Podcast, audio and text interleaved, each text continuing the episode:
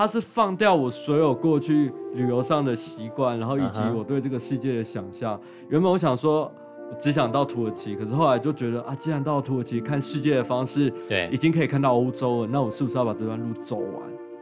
哦、oh.，然后以及在路上，我原本对自己还蛮肯定，想说哦，我应该很不怕孤独，因为以前我们出差去采访。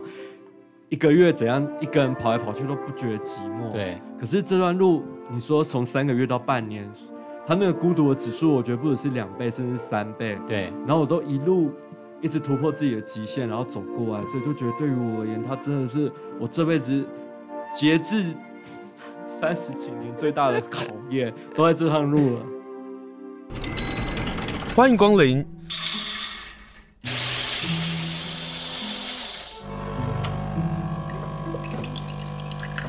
今天的盛情款待，请享用。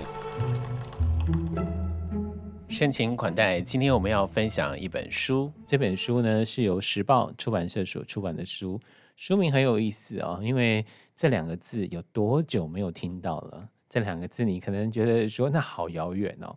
不只是在距离上的遥远，在心灵上的遥远，会不会觉得很遥远呢？但有一个人居然就花了很长的时间来游走这一段，我不知道到底有多长的一段路，待会来问问他哦。这本书书名叫做《丝路裸心漂流》，那有个小的副标叫“把自己抛向远方去遗忘”。他那要遗忘什么呢？当我们在阅读这本书的时候，开头跟结尾的时候，我说：“哦，我终于知道你要遗忘的是那一段感情啊。”可是这这个过程，他倒也不是因为呃感情的结束或者是感情的变化，让他要走这段思路。我想走这段思路，也是他自己心仪已久，也计划已久的。你有没有想过要走走思路呢？你有没有想过中亚的世界会是长什么样子呢？今天就跟大家来介绍这本书，书名叫做《丝路裸心漂流》。访问的是刚好应着慈济科技大学的邀请来到花莲，我就把他抓来，我说你要不要来上现场？来到我们现场的是刘世明，Hello，世明好，Hello，大家好，很开心来到花莲。我们万万没想到这个书的访问会在花莲做进行的访问啊。来谈一下这个丝路之旅，你计划多久了？然后走多久？然后这一段你有没有算过到底多少公里？我们可以用公里去计算吗？可以，可以哈。这段路大概二点七万公里。嗯哼，其实他在我小时候，小时候你要去哪里旅行，我就把它写下来，在国中的时候。你国中干嘛对丝路有兴趣啊？因为课本里面有提到，然后或者是我觉得这世界上的战争家，或者是宗教家，uh -huh. 或者是探险家，对这条路都曾经去探索，然后甚至留下很多，不管是艺术建筑或者是经典，uh -huh. 所以我觉得哇，厉害的人就要去走一段很厉很特别的路，嗯哼，所以就想说长大了就要去实践。所以这本书呢，你就可以看到有很多的。呃，过去的历史跟包括哲学、哲理，或是对他自己的心理沉淀的一些文字沉淀下来，他又有什么样的体悟哦？所以你计划多久了？从小时候就想去，跟想去跟，我真正落实到计划应该是一年。嗯哼，嗯，一年计划。可是前面说真的，买了很多书，也听了很多去过人的讲座，对，所以对那边申请签证啊，或者是一些攻略，我没有很陌生。对，所以。要询问或者是要去找一些内容，基本上找到。可是他最难找的就是你刚才说的中亚，中亚是最任性的国度，嗯、所以他那些签证真的办法一直在变，那是最没办法准备的。那这样的一个安排对你的个性来讲，应该也是个挑战。然后另外一个个性挑战是，你知道他找了另外一个人跟他一起去旅行，我觉得变化是在另外一个人身上，也是我没办法接受的耶。对啊，他完全让我造成很多行程上的遗憾。Uh -huh. 他也是花莲的老师哦，有有你哎，对吼，老师好，希望你没有听到这段的访问。对你书里有都会提到，对对对。哦、oh,，我其实想起，就是把我们过程写出来啊。可是我跟他还是好朋友啦，嗯嗯，因为毕竟我们只是一些认同或者是一些行径或者是规划上不同。可是说真的，好朋友就是好朋友嘛。对，所以你就从台北出发。对，然后到西安。哦，对，你先从上海，对不对？对，我上海，然后就一路传统丝路有走，然后我跟我的旅伴是在乌鲁木齐汇合。对，然后这一路来走啊，但是我要问一个地方啊，就是西安、兰州，然后嘉峪关了，巴拉巴拉巴拉就上去。你书一个地方提到了两次，可是你书里面没有写它。哎、欸，你看得很仔细耶，对，敦煌。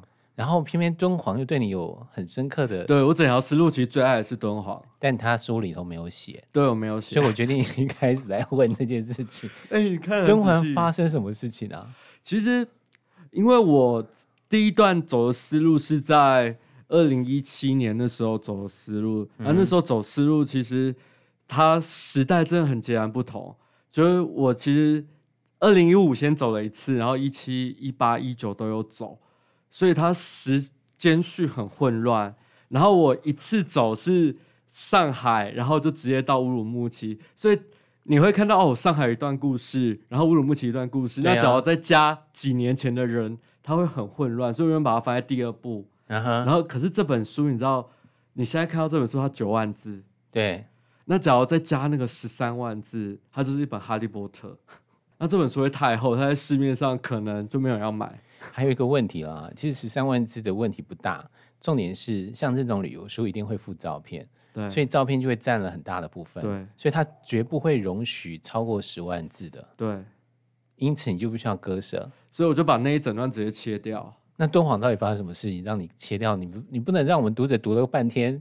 至少要让我们听众知道你敦煌发生什么事情嘛？哦，敦煌是因为它那里有个沙漠，然后以及它有很漂亮的以前丝路上的遗迹，对，几乎是佛教遗址，然后甚至玄奘有走过，然后甚至很多历史人物都有走过，对，所以那一段对我而言，它是整个遗迹以及整个对于丝路你承先启后的一个起点。哦，丝路的承先启后的起点是应该算那里，对，因为那里让我觉得哇。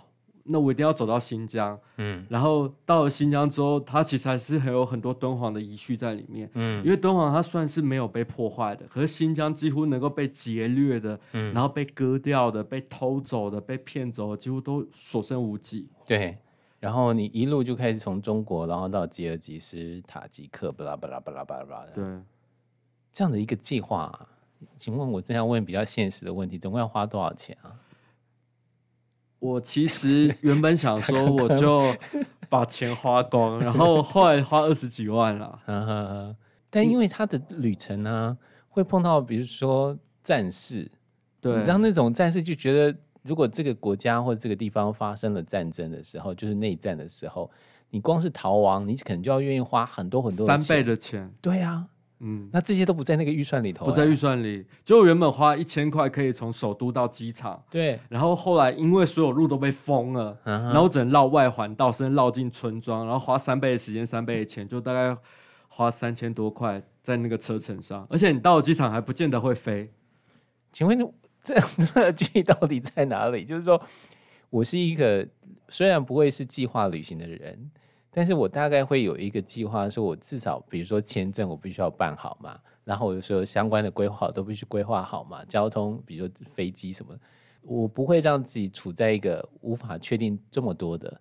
可是当你的出发，你的另外一个伙伴是那种签证不一定一定要办到走到哪里到哪里这种，你知道一开始我看到你这本书，我说哇，说完蛋了，这个旅程会有很多的状况，这样一路看下来的的确是如此。对啊，就是。风波不断，然后甚至造成很多遗憾，因为我真的觉得很多东西你先计划，你才能够去进行。你当场不太可能说要去就能去的，对嘛？嗯。但是呢，想要去的朋友们呢，你可以来读读这本书《丝路裸心漂流》啊，它到底有多裸啊？你你为什么要用“裸心”这个字啊？因为我觉得它是放掉我所有过去旅游上的习惯，然后以及我对这个世界的想象。原本我想说。我只想到土耳其，可是后来就觉得啊，既然到了土耳其看世界的方式，对，已经可以看到欧洲了，那我是不是要把这段路走完？哦，然后以及在路上，我原本对自己还蛮肯定，想说哦，我应该很不怕孤独，因为以前我们出差去采访，一个月怎样一个人跑来跑去都不觉得寂寞。对，可是这段路，你说从三个月到半年，他那个孤独的指数，我觉得不只是两倍，甚至三倍。对，然后我都一路。一直突破自己的极限，然后走过来，所以就觉得对于我而言，他真的是我这辈子截至 三十几年最大的考验，都在这趟路了。我们作为一个读者，在读这本书的乐趣之一啊，就看一个人如何自虐，然后这自虐的过程呢，他又会如何去沉淀他自己，又如何去真实的面对他自己。他说明知道自己一个人是，明知道一个人是自己的罩门，我依然选择孤勇前行，因为透过这条路，我想要更接近和理解自己，甚至碰触未曾抵达的极限。旅行就是以自身圆心化圆，心放越开，就能够容纳越多意外的惊喜。偶尔要放手一搏，一个人是虚空，也能够圆满。所以走完了之后，你自己觉得你人生圆满了？他是说这段旅程算圆满？对啊，因为他照着原本的想象，居然到了，嗯哼，然后居然到了，居然到了，对，嗯。可是你说圆满，我觉得人生还没有圆满啊，因为你还会有更多地方想去。可是最少放眼以后，比较不会这么害怕孤单，而且也知道我可能自己一个人旅行，极限就三个月，对，最好一个月之内就回来了，就不要在外面一个人拼斗太久。我觉得真的是一个月是一个极限，但我真的认识有些朋友，就真的就放羊，就是半年、一年的这种，我都是觉得人生不会觉得脚不踏实地的这个问题嘛，哈。好，这样讲的那个放下一个人啊，就一个人部分啊，是在他在土耳其的最后一站，他去搭热气球了耶。我真的很好奇，对对，我，你可以可以不可以一个人看电影？可以。你可不可以一个人唱 KTV？可以。你可以不可以一个人看演唱会？可以，都有过。你觉得一个人搭热气球这件事情，它相对是孤独的，因为你知道上面的所有人都双双对对，然后甚至还有人在求婚呢。就你这样孤独的站在那，然后我还不知道人家都很忙，互相拍照，没有人要帮我拍照，然后我就只留下一张拿着自拍棒拍照，然后拍拍完那张照，到现在都觉得哇，那应该是我人生最勇敢的一张照片。因为当当所有人都是幸福，都是双双对对，或是一伙一伙的时候，在高空当中，不知道多少英尺的高空，就唯独你一个人站在那个一伙的热闹里。对啊。所以我没办法问你说搭热气球多么的兴奋，或是多么的好玩，多么的壮丽漂亮。对你来讲就是孤独。不会，不会，不会。我反而是因为自己去搭热气球之后，我才觉得那个孤独的指数瞬间对我而言，哇塞，这么难，我也可以能够突破。之后觉得好像也没有什么不能做。好，既然讲到孤独，我们转个向啊，去面对群众好了。这个书好玩的地方呢，不只是我们可以看到。呃，各地的风情或者是美丽的风光，其中呢，你去了一个地方，你这个地方居然是他办婚礼的时候欢迎大家能够参加，在帕米尔高原这边叫做克什，对不对？来介绍这个地方，我我对这个地方感到兴趣。哎，这个叫塔吉克族，他们很奇妙，他们婚礼很喜欢外宾去，而且外宾是那种路人，他觉得你是外国人，他就会把你拉上去，而且你是直接坐主桌，你不用包红包吗？不用。你就直接坐主桌，坐主桌。对你，你说你说坐到主桌，我就想说，那我也要去，我免费吃一顿，不是的，他不能免费吃一顿，是一整个晚上你还可以睡他家，然后他把你奉为上宾。为什么啊？他们那个族群就是很热情，他们觉得远道而来的人他都要盛情款待。对，我后来发现，其实整个伊斯兰教他们的教义里面也有这个传统。哎，我后来到伊朗，一开始大家都邀请我，哎，你要不要喝茶？我想会不会等下我一进去。门就关起来，然后要我先缴会员费，还拿不到东西缴会员费，然后被扒好几层之后来放我出来，就没有哎、欸。每间除了喝茶之外，还会听我说：“哎、欸，清真寺快关，你赶快去参观。”嗯，然后后来就说：“哎、欸，你要不要来我家住？”嗯，然后就这样，一般都住人家家里。结果他住了一个豪宅。哦，那个是也不是靠美色啦，就靠我的热情。我没有说美色这两个字，你不要自己把这个挂在自己身上，自己贴金，自己贴金。哎、欸，那个婚礼啊，吃什么呢？他们吃叫手抓饭，嗯哼，然后上面会有牛肉或羊肉，嗯，然后加有时候会加一点葡萄干，那是他们贵宾元首或者是他们婚丧喜庆才会煮的饭。他们平常都是吃馕，对，就不会吃这么好的食物，然后也会把所有干果甚至水果都会拿出来，嗯嗯，然后在这个现场呢，他居然。听到了飘向远方，然后对于一个爱听国语歌的人来讲，他觉得非常的自在。那个羊肉跟牛肉，它是用孜然加孜然这样子料理的吗？孜然我觉得比较偏某些地区口味，不是每个地方都有孜然。哦，不是你一路吃都每一个每一餐都吃到。新疆那边真的蛮多孜然的，可是到中亚有时候它不见得有孜然，它只要是草原上我们就没有发现有孜然，可是它城市端有的有孜然。对，嗯，那一路走，我们刚刚讲到了克什，在克什呢，大概在吉尔吉斯。可是当你离开吉尔吉斯到了塔吉克的时候，它又是另外一个世界。塔吉克，我觉得它很荒凉，然后在是它是所有中亚甚至整条丝路上最贫穷的国家。对，所以对我而言，它是一个还蛮震荡，就是你视觉上觉得哇靠，这地方也太原始了。可是你可以看到最淳朴的人情，嗯、因为一般背包客或者是外国人进去很少。嗯，那进去。非得都是要路过它，那路过它就要去走它那种最传统帕米尔高原上的烂路，然后它那边边界旁边是阿富汗，所以那些路他没有打算要修，因为那里就战事频繁。嗯哼，因为塔利班动不动就会去攻围攻，对，所以他只有放岗哨在那。那可是旅客我们要走传统思路，就要走那一段。嗯，所以那里对我也还蛮震撼的。嗯，可是其实真的得要走那里，没办法跳过。呃，我们可以走那种他们居民。城市和城市之间盖好的公路，可是我就是要走玄奘以前走过的路啊，去感受他以前到底怎么活过来的。书中一直不断提到玄奘，我发现玄奘 对他的影响好大哦。他可是，在每一段的旅程呢、啊，就像他的那个书腰上说的，旅行本身不具有任何意义。我非常赞成这句话。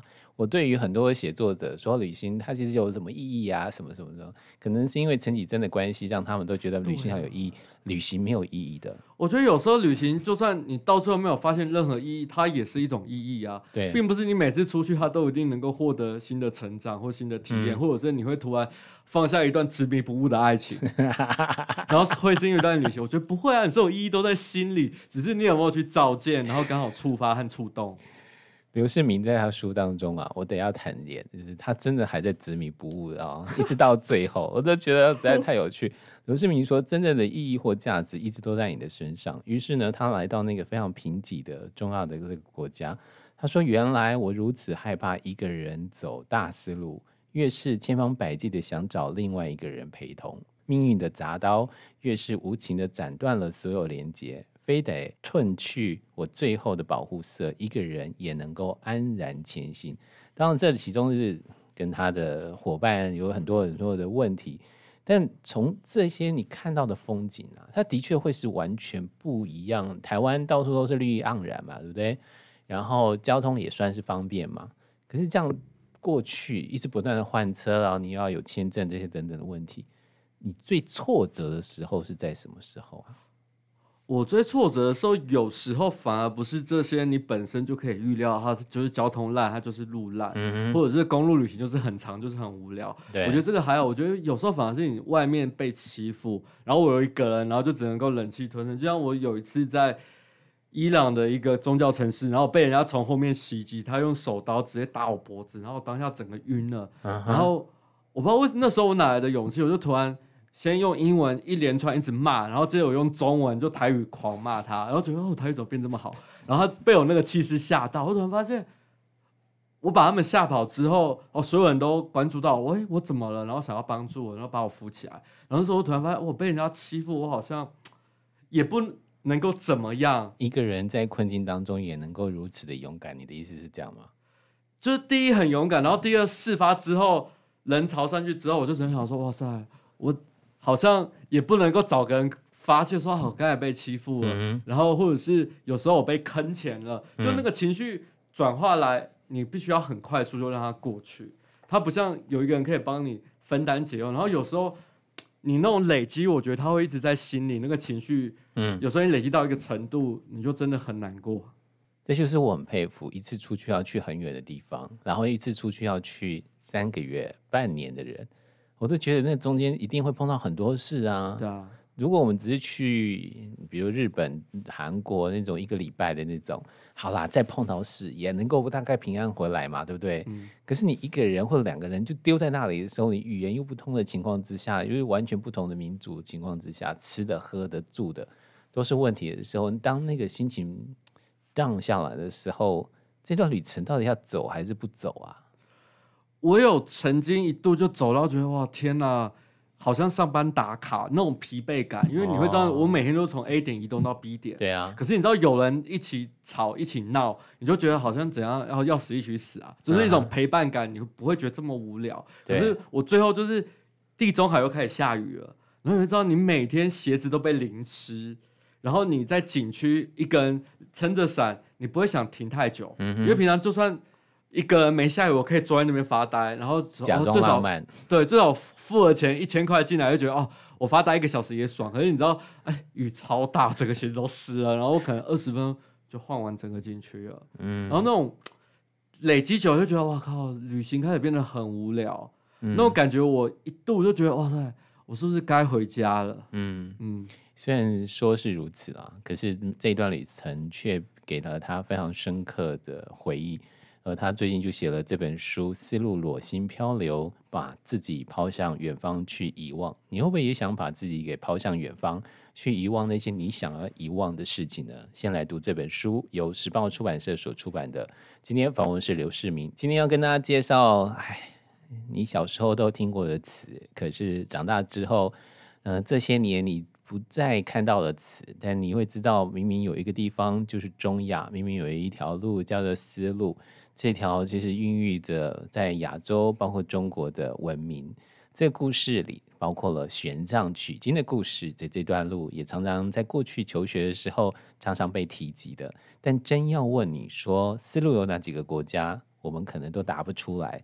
那怎么办呢？就来偷翻这本书《丝路裸心漂流》，是由时报出版社所出版的书。那作者是刘世明，他走了中国、吉尔吉斯、塔吉克、乌兹别克、土库曼、伊朗、土耳其，然后到意大利。意大利那个我不想要讲，因为意大利实在是太幸福、太可爱了哈，我就不想讲，因为它太美了。我们来谈谈那个乌兹别克好不好？这个地方很奇妙。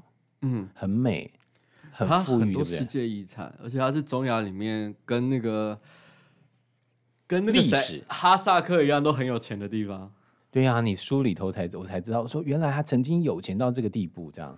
对啊，曾经是中亚甚至整个伊斯兰文明的所在地。嗯，而且现在中东都没有以前他那里这么壮阔，而且他甚至他的艺术啊、宗教都影响到现在。嗯哼哼，他有一个。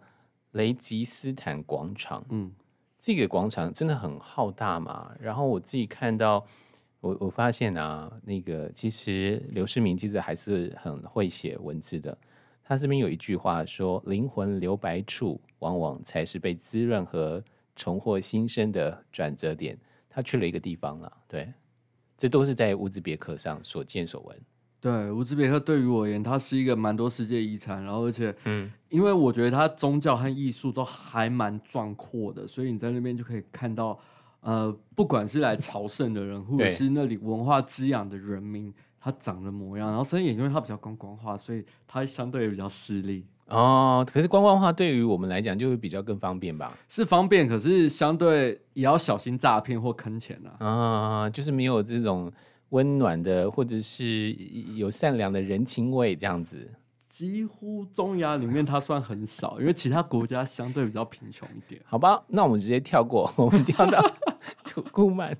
土库曼又是什么样的一个国家呢？土库曼是很疯狂的一个国家，因为它是很专制，它号称地表上第二个北韩。有啊，我看到你写，我想说 我要去那里吗？但是。这里很好玩呢，他很好玩啊，因为总统很疯狂，他把他所有想的喜好都表现在他的建设，或者是你觉得诡异的地方，一定都是因为总统喜欢才会变这样。他们，你知道，整座城市啊，刘世明说，整个城市纯粹到只剩下白色，全部都以大理石来打造，这也太变态了吧？因为总统喜欢白色，然后他们。盛产石油，而且他们就规定要用大理石打造。嗯，我还特别去摸，想说它会不会是那种木头烤漆白色，就不是，打下去手还是会痛，或者是油漆上去？不是，不是，不是，它全部是大理石，它就真的像走在花莲的人行道上，嗯、对大理石这么熟悉，触目所及都是大理石。你觉得美吗？我觉得还蛮漂亮的，因为他们城市总体的设计师是法国人。哦哦，所以浪漫的那种建筑物的细微还是在的。对，它所有宗教故事全部，它打造都带着一点点欧洲建筑或者是雕像的风格，所以其实很漂亮。嗯，嗯就是他们国家对于公共艺术这件事情，你看到路上所有那些属于公用的家具啊，对，其实都觉得蛮漂亮。路灯、垃圾桶、公共的椅子，甚至电话亭，都是同一系列。哦，所以去那里还是可以看到美丽的建筑物。我觉得算很细致，它不像有些就是土豪式的全部盖在一起，嗯、它算很优雅，而且很漂亮，而且它不是白色就是金色。于是，因为他们总统喜欢白色，所以把撞球全部都改成了白色。我还不知道怎么打。对呀、啊，就是我看到想说。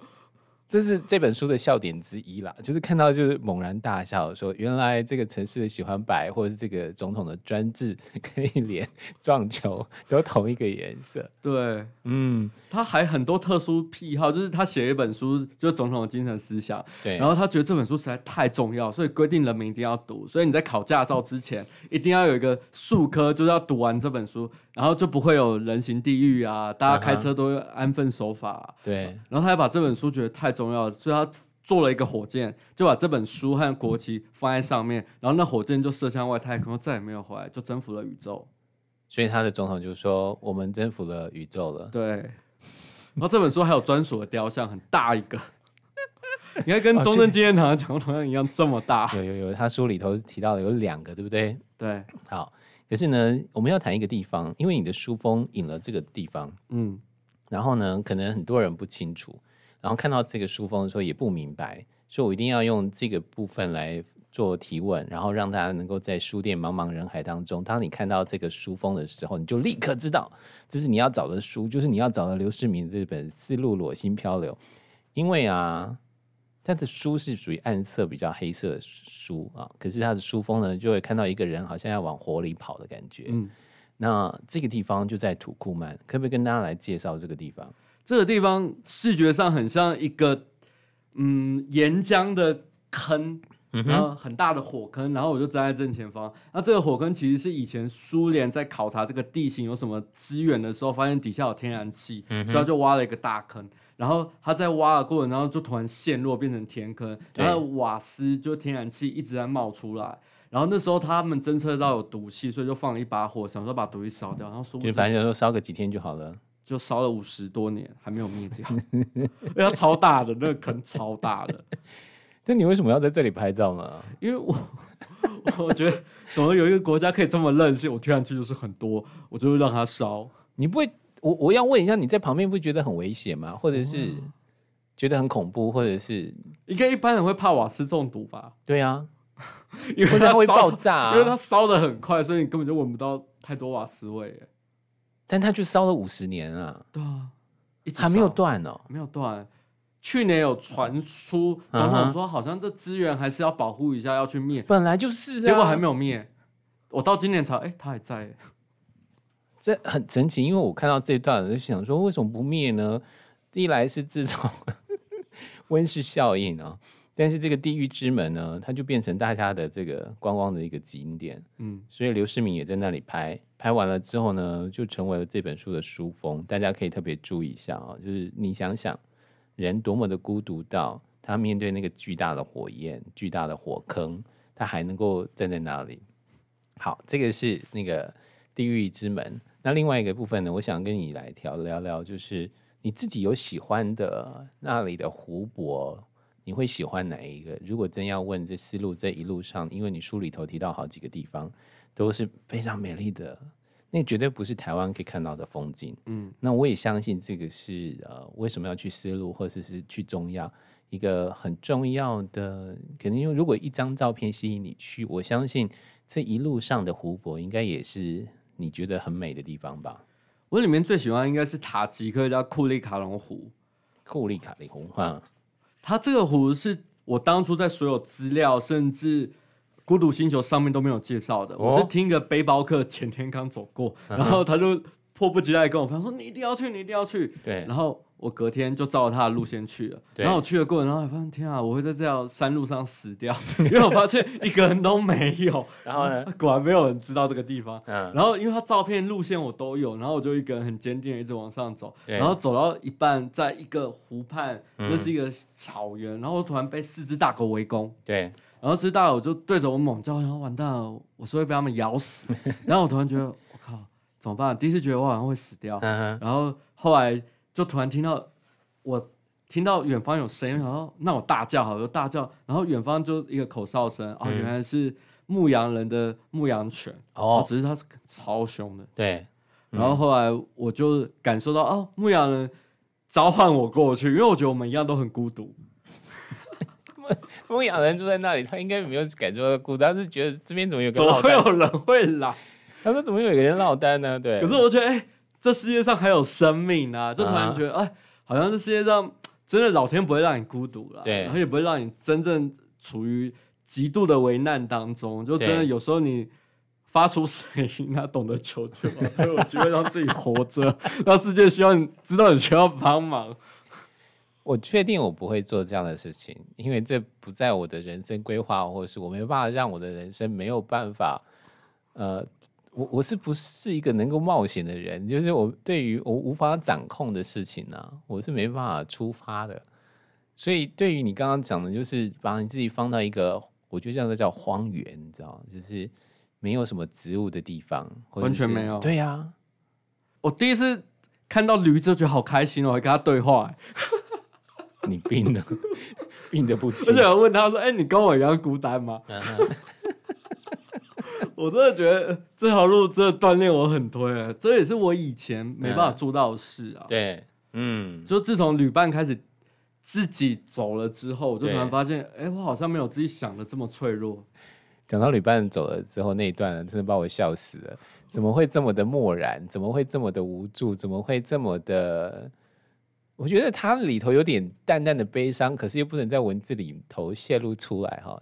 对呀、啊，你那个朋友为什么会突然就走了？是本来他的行程就到这里就要 say 拜拜？没有没有没有，他本身就是一个走到哪里才决定做什么。他可能今天早上起来决定他今天行程是什么。然后他是突然他的旅伴，嗯哼，就是我们一起住在一个青年旅馆，对啊、然后有一个法国人就问他说：“哎、欸，我们要不去路边拦车？”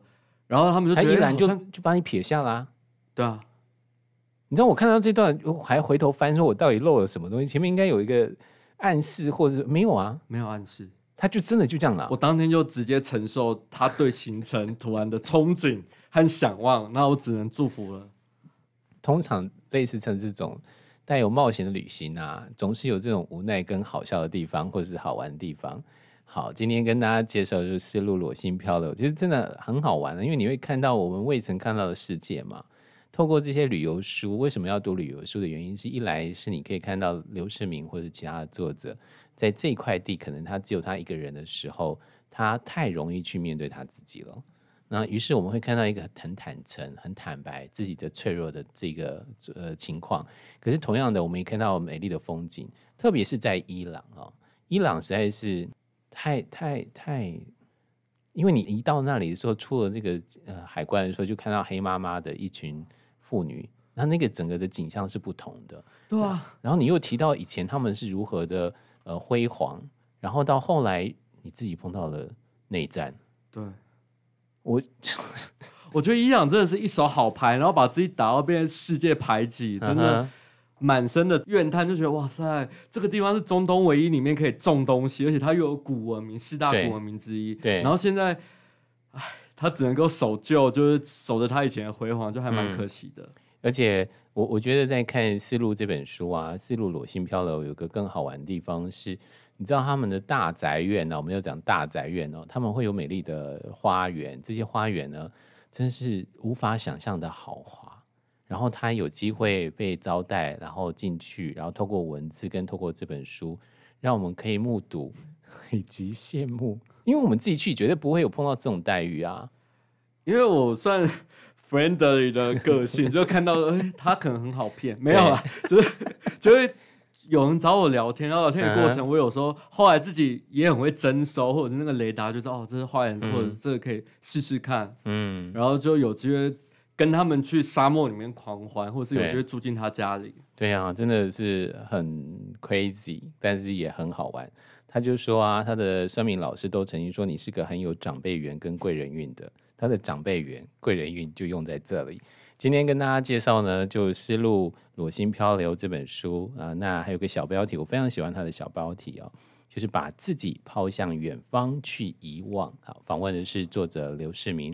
刘世明说，并不是所有的冒险旅途都会长出磅礴动人的结局。我想让你们看到一个疲惫不堪又伤痕累累的灵魂。我们今天访问的就是这个已经修补好的灵魂啊，非常光鲜亮丽的坐在我对面的刘世明，和大家来分享丝路裸心漂流。今天非常谢谢世明接受访问，谢谢您。好，谢谢大家。